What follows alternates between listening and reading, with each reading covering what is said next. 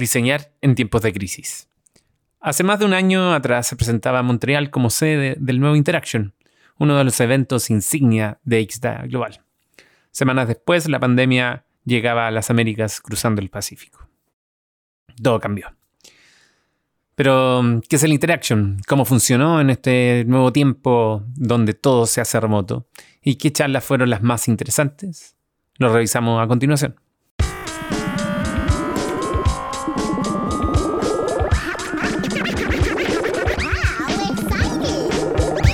Le damos la bienvenida a quienes quieran aprender, enseñar y conversar sobre diseño de interacción de servicios y experiencia de uso.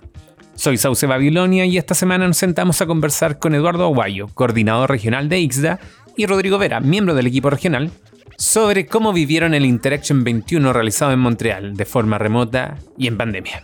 Este es el Redox en formato podcast.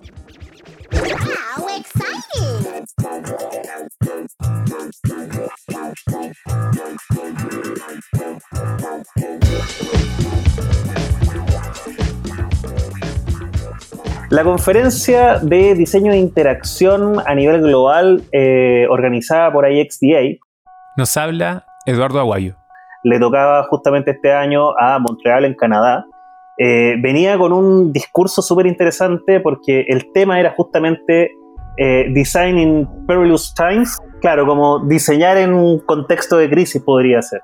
Ellos plantearon un montón de cosas relacionadas con la situación que había en Hong Kong, con eh, los distintos estallidos sociales en distintos países, pero nunca nos íbamos a imaginar realmente de que íbamos a pasar, una vez saliendo de esa conferencia, íbamos a entrar directamente en la mayor crisis que podía caer a nivel mundial, que era la pandemia, y que obviamente obligó a cambiar un poco cómo se hacían las cosas. O sea, todos estuvimos probablemente todo el año pasado tratando de entender un poco cómo era esto de ahora vivir en la virtualidad, vivir siempre en todos los eventos eran virtuales y y teníamos una cierta prevención respecto de cómo se iba a desarrollar esta conferencia, que tal cual como ILA, más que conferencia es un congreso.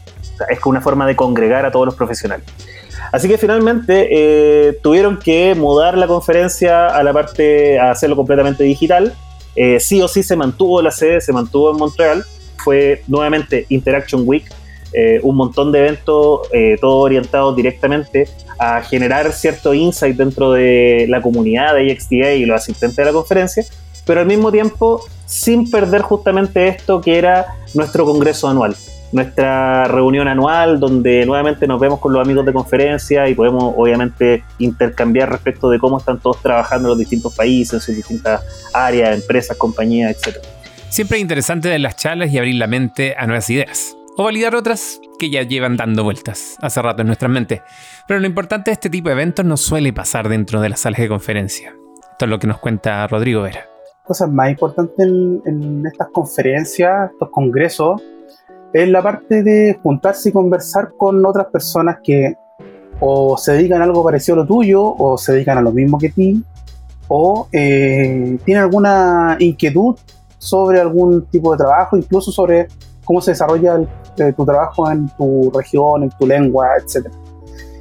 Y yo creo que el mayor desafío de esta conferencia era eso, cómo darle espacio a una de las cosas más importantes quizás, que es el café, la conversa entre pasillos, o la conversa post conferencia con una cerveza, em, que quienes hemos ido al ILA, al Interaction Latinoamérica, uno lo vive, ¿cierto? Uno después de la conferencia se va a un bar a conversar con gente, o dentro de la misma conferencia. Entonces, yo creo que en esta versión eh, fue, al principio fue bien raro, como vamos a disponer de una plataforma que tiene como salones virtuales que tienen nombres temáticos. Igual ellos se la jugaron a, tratar de darle como un contexto entretenido a estos salones, pero habían como dos plataformas en sí que eran en realidad la misma plataforma con dos distintos links, donde una, tú te puedes ir a tomar un café, como el café virtual, puedes salir de la, de la, del streaming o quedarte con el streaming en paralelo y juntarte con alguien a conversar mientras estáis viendo el streaming de la charla. Y en la noche, o sea, después de la conferencia, también había el mismo, la misma plataforma, pero con otro link, donde tú veías eh, eh, salones con música en vivo, donde podéis conversar con la gente y tomarte ya una cerveza un poquito más distendido. Al principio fue medio chocante con esta cosa de entrar, de salir del streaming de la conferencia para entrar a otro streaming. Obviamente en el mundo digital y en el mundo remoto, tú termináis conversando igual por otros medios, no sé, por el Messenger de Facebook, eh, a través de Slack, ¿cachai? Si bien estaban estas plataformas dispuestas, em, uno igual encontraba los espacios para buscar ese espacio que se pierde eh, en lo remoto. Em, yo al principio no entré tanto, te digo, yo a estos espacios virtuales, sino ya cuando iba cerrando la conferencia los últimos días, eh, quiero que entramos más, no sé, Eduardo, tú, no sé si tuviste otra experiencia, pero me pasó que siento que no, no, eran tan, tan exitosos como quizás la gente pensaba, pero sí tenían un público de nicho, por decirlo así, estos espacios de, de conversación. El desafío tal vez es mantener estos espacios de conversación y de colaboración que crea la comunidad. Y el equipo de Montreal lo resolvió de una manera bastante ingeniosa. Lo que me interesa bastante en estas plataformas de conferencias que tienen distintas salas, que todas recrean, que creo que casi siempre son como tres o cuatro las que ocupa todo el mundo, y todas tienen este, este, este espacio que es como de speed dating, te coloca en ese lugar y va a aparecer otra persona y va a poder conversar por, no sé, seis minutos o algo así, y, ahí me, automáticamente te cambia otra persona. En un principio me fui a ese lugar esperando que hubiera alguien. Nunca me encontré con nadie en ese espacio. Y después vi lo del tema de el que le llamaban el coffee scene, el de la, el tema de las cafeterías de Montreal. Trasladar esos espacios en cierta forma como espacios reales, pero que tenían una virtualidad. O sea, ya no era como vámonos a la sala, vamos, creémonos una sala en Meet, creémonos una sala en Zoom, una microsala, sino que es distinto decir vamos al café. Que la paradoja esta de decir, llamar la conferencia, diseñar en tiempos turbulentos de crisis y justamente les toca hacer lo mismo a los organizadores. El tema de los cafés en esta plataforma estaba, estaba dispuesto en cafés salas, pero cada sala tenía mesas. Entonces tú haces una mesa con varios amigos, que podía ser una mesa abierta o cerrada, pero lo interesante de esto es que tú, al mismo tiempo que estabas escuchando a las personas hablar y los podías ver en video, también habían dos cosas, que una era ruido de fondo de cafetería, que era un ruido tradicional pregrabado, y la otra era que tú escuchabas las conversaciones de las otras mesas, pero a lo lejos.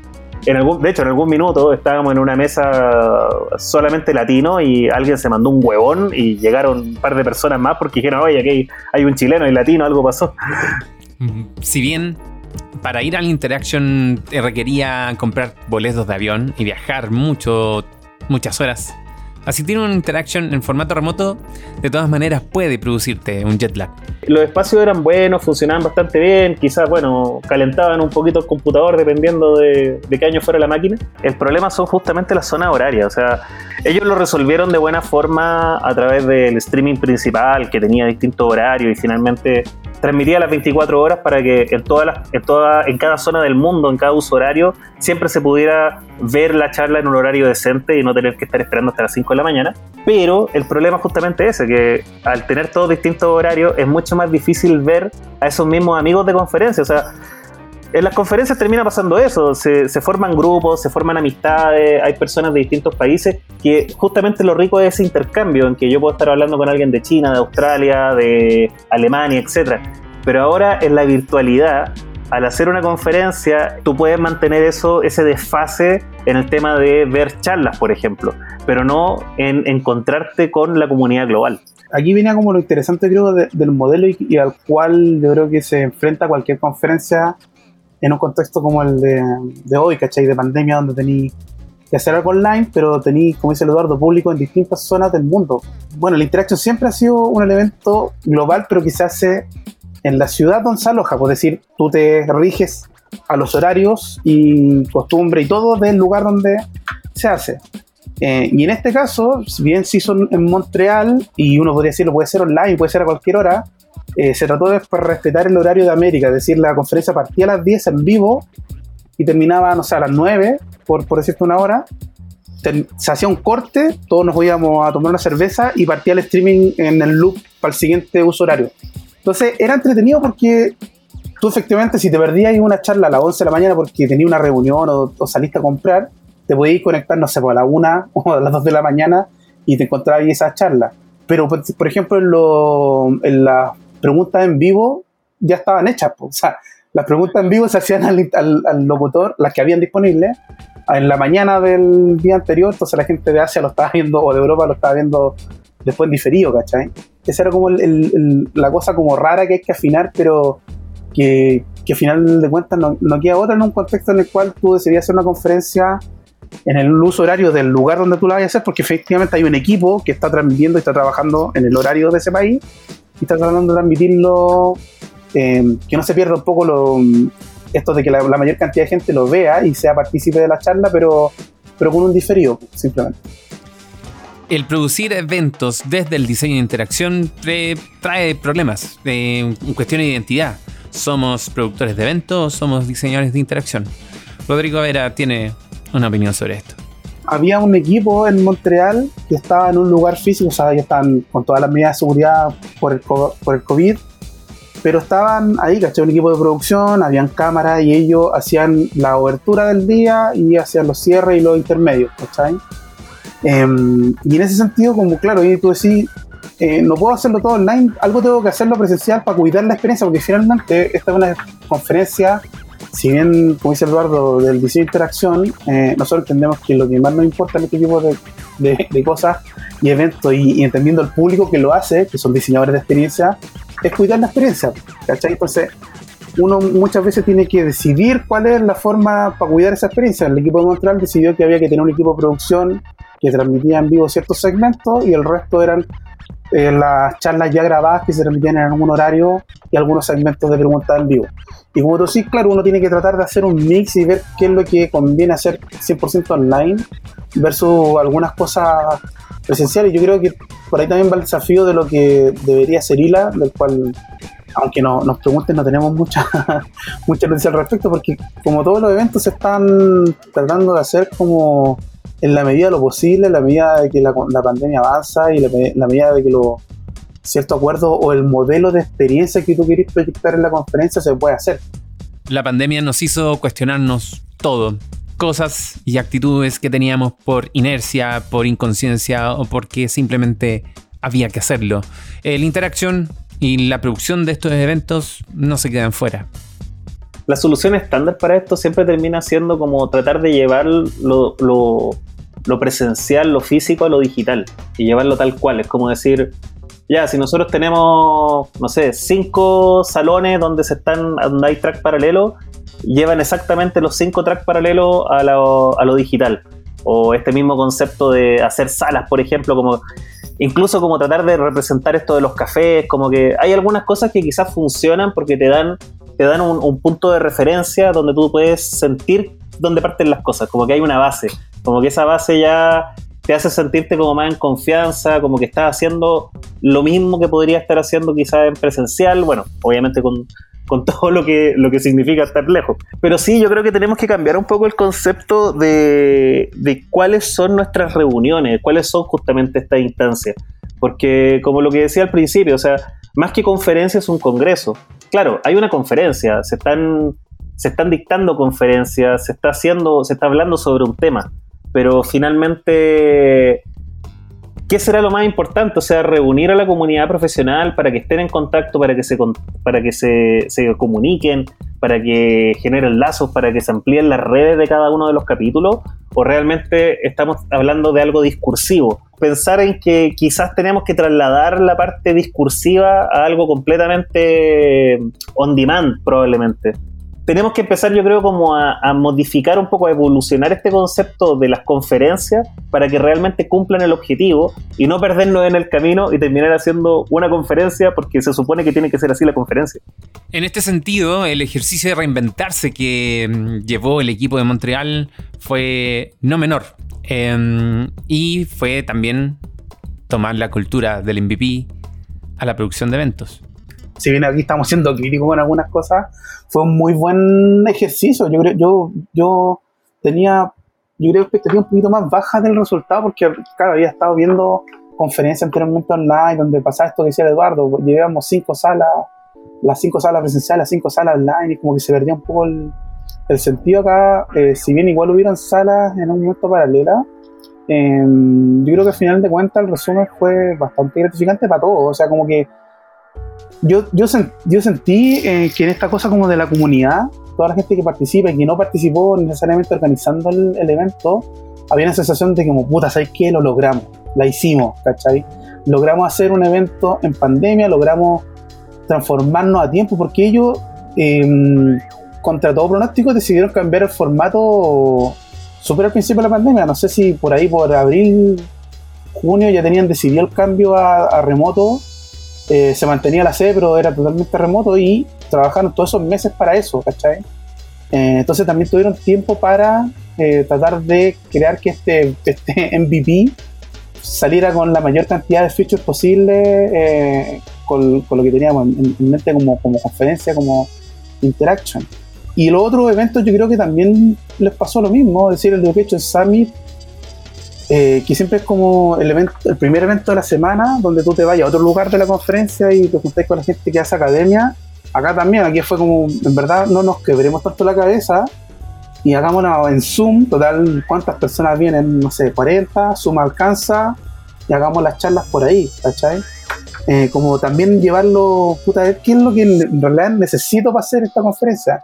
El Interaction sí, ya necesito hacerlo con una plataforma, pero estos otros que son eh, iniciativas satélites, quizás con lo menos puedo hacerlo yo creo que funciona bien. Y en el caso de los Interaction Awards, por ejemplo, se hizo a través de YouTube, si bien igual se transmitió por la plataforma de Conf, pero tú lo vi en YouTube online, ¿cachai? O sea, en vivo, un evento en vivo.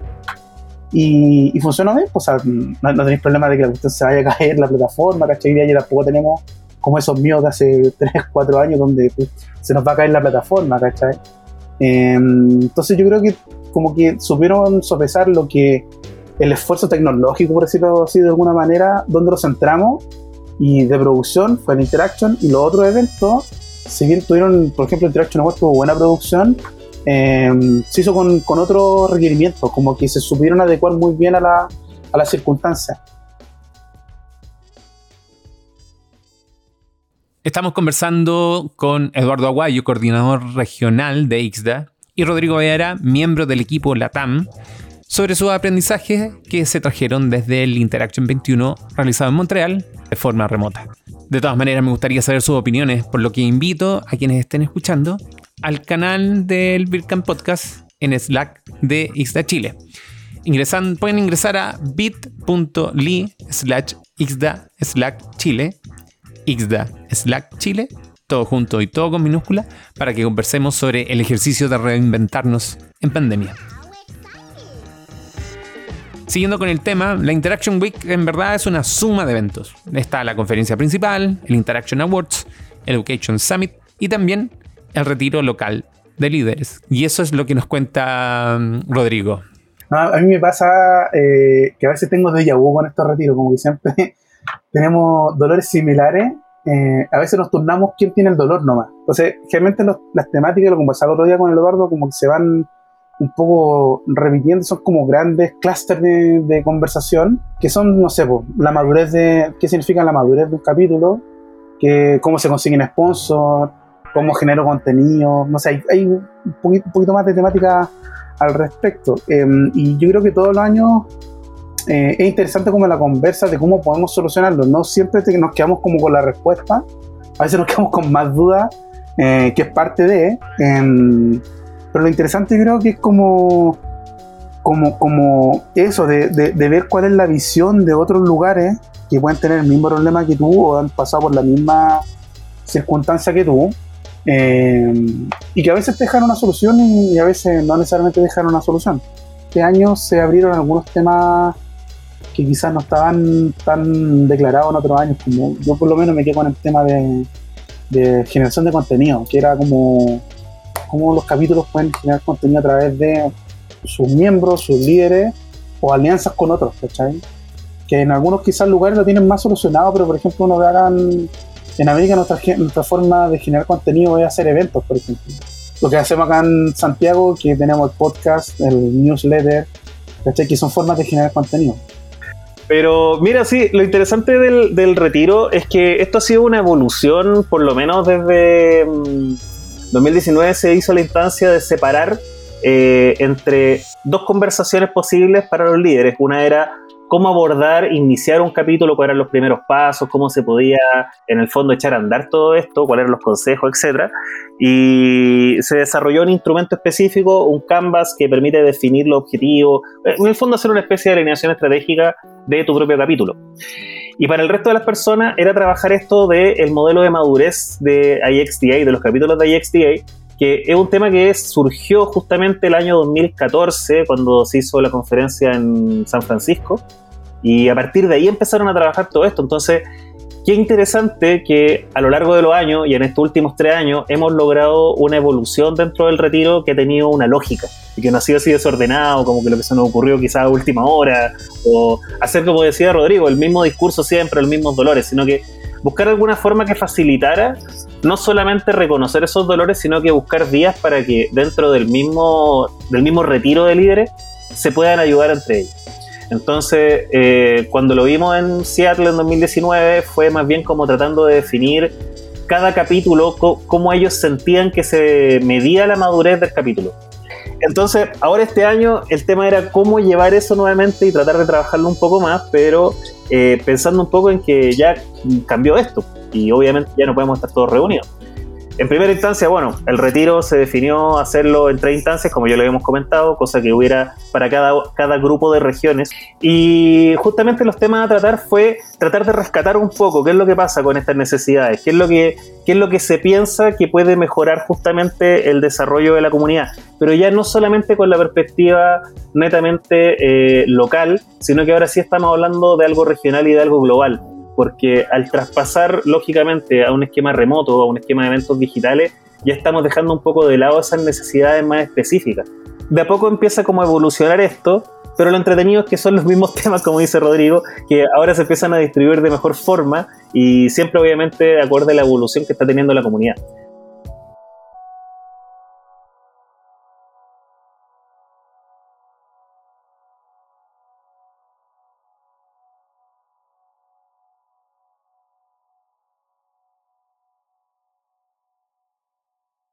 Uno cuando revisa Europa, por ejemplo, los grupos locales, eh, una vez al año decidían juntarse, ¿cachai? No sé, pues es súper fácil viajar eh, una hora de Ámsterdam a, no sé, pues, a Berlín, ¿cachai? Y se juntarse ahí o en Múnich. Entonces, como que para ellos era súper fácil juntarse, verse, ¿cachai? Como la región. Nosotros en Sudamérica no podemos, o sea, tenemos que pescar mínimo un avión de cuatro horas para irnos a Lima, ¿cachai? O, o de cinco para irnos a Sao Paulo eh, entonces, como que las distancias nosotros siempre lo, poníamos como un ejemplo cuando decían, oye, ustedes, ¿por qué no se juntan nada al año? Porque no podemos, es prohibitivo, ¿cachai?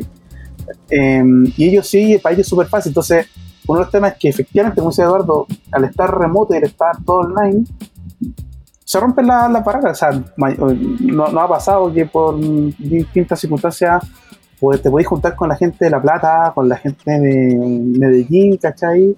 Eh, conversar sobre alguna temática y, se cortar las brechas, se cortar las brechas de, esa distancia. Yo creo que ahí eh, es lo entretenido porque de alguna manera, em, con todo lo malo que trae la pandemia, eh, equipar un poco la, esa, esa diferencia o, esa, o equipar un poco la cancha que teníamos en cuanto a brechas de poder juntarnos, reunirnos, eh, porque no sé, pues hace dos años uno veía como una juntarse por Zoom, que lata, ¿cachai? Como, hoy día no, hoy día es como ya, lo normalizamos, ¿cachai? El, año pasado empezamos a reflexionar un poco respecto a eso, o sea, después de la IXTV, de empezar a entender un poco este concepto como de cómo se va dibujando la frontera local y pasa a ser algo completamente regional, como que necesitamos un espacio donde efectivamente se incentive ese tipo de discusión, ese tipo de intercambio. y la verdad como que ahí estamos entendiendo un poco que donde nosotros antes teníamos esa ventaja que era como la junta de la comunidad era el momento en que nosotros salíamos de lo que estábamos haciendo. Quizás era una actividad completamente ajena a, lo que se hacía en el día a día, quizás. O sea, hacer una junta mensual para ir a tomarse una cerveza con la comunidad, ver a los amigos, conversar con personas que trabajan en otras partes, quizás con los colegas. Entonces, hay que tratar de llevar ese mismo sentimiento quizás al concepto de reunirse como comunidad en lo digital. Porque finalmente si lo estamos siempre eh, asociando o amarrando a, a una generación de contenido, a consumir contenido, a que tiene que haber una charla, tiene que haber un workshop, tiene que haber algo, tiene que haber un panel, una discusión. Cuando finalmente quizás lo que necesitamos es como lo que está pasando hoy en día con eh, Clubhouse. O sea, finalmente la gente entra porque hay alguien ahí hablando o hay alguien con quien puede hablar. Es como eso de de estar en la oficina y bueno, que fue justamente a donde viraron todas estas plataformas y que fue el uso que se le empezó a dar a Discord laboralmente, que el hecho de que eso de que tú estás en una oficina, en un espacio físico donde tú te puedes levantar y puedes hablar con otra persona, donde puedes irte a la cocina y te metes en estas conversaciones de, ¿cómo se llaman? Water Bottle Conversation, que hablando, no sé, claro, lo que pasó en la novela ayer, qué sé yo, porque la gente está ahí simplemente y tú sabes que la gente está ahí disponible para conversar.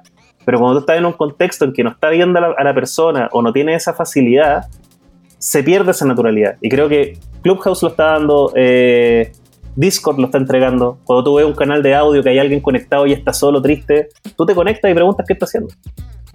Existe una gran posibilidad de convertir nuestros eventos locales en regionales. Es algo que nos pasó a nosotros en Isla Santiago el año pasado, cuando hicimos eventos y nos llegó gente de toda Latinoamérica. Esa es una oportunidad que tenemos que aprovechar sí o sí. Pero el Interaction 21 también tuvo charlas que pronto van a estar disponibles en video. Em, las noticias los vamos a tener en el Slack de Isla Santiago. Pero estas son las favoritas de Rodrigo y Eduardo. A mí me quedo con la artista, el artista hip hopero, el Webster, que nació en Quebec que, y se ha dedicado como a historiar la ascendencia negra en, en Francia, o sea, en Canadá. Entonces, toda su, su, charla era de cómo ciertas conductas uno las podía rastrear hasta la época de, de la colonia y de la esclavitud. Primero es un artista, un hip hopero, eh, pero que presentó toda una, una, charla de, de historia. Como que él estaba constantemente leyendo libros, buscando referencias, eh, cómo es que se construyó esta narrativa nacional, ¿cachai? Para un poco validar ciertas conductas racistas en la época de la esclavitud. Em, y aparte él terminó haciendo un concierto en la conferencia, así como que tú lo pudiste ver en la mañana y en la noche estaba haciendo un concierto con, con su banda de hip hop, fusión jazz.